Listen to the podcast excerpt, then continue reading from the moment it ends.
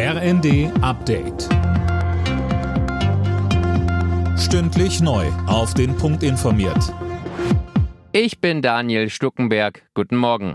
Im Gazastreifen ist eine viertägige Waffenruhe offiziell in Kraft getreten. Sie begann um 6 Uhr unserer Zeit.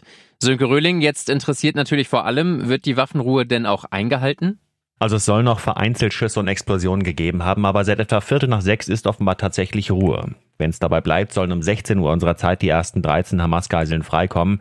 Dann sollen sie erstmal von Ärzten behandelt und von Geheimdienstleuten befragt werden. Dabei will man zum Beispiel herauskriegen, wo sie festgehalten wurden und wie es den anderen Geiseln geht. Denn auch wenn jetzt 50 Menschen in den nächsten Tagen freikommen, knapp 190 sind dann immer noch in der Gewalt der Terroristen. Nach dem Urteil des Verfassungsgerichts will die Ampel beim Haushalt für dieses Jahr nachbessern. Finanzminister Lindner hat angekündigt, die Schuldenbremse auszusetzen und einen Nachtragshaushalt vorzulegen. Erst wenn der steht, sollen die Etatplanungen fürs nächste Jahr weitergehen.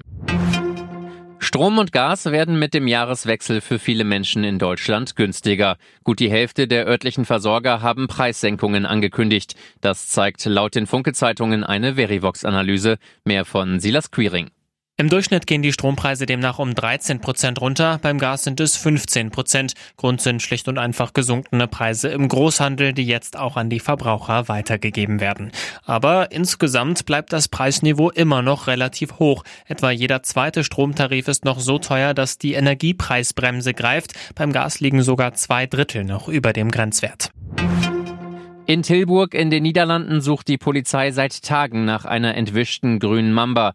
Der Besitzer vermisst die hochgiftige Schlange schon seit Montag. Experten vermuten, dass sie sich irgendwo im Haus versteckt hat, weil es draußen schlicht zu kalt ist. Alle Nachrichten auf rnd.de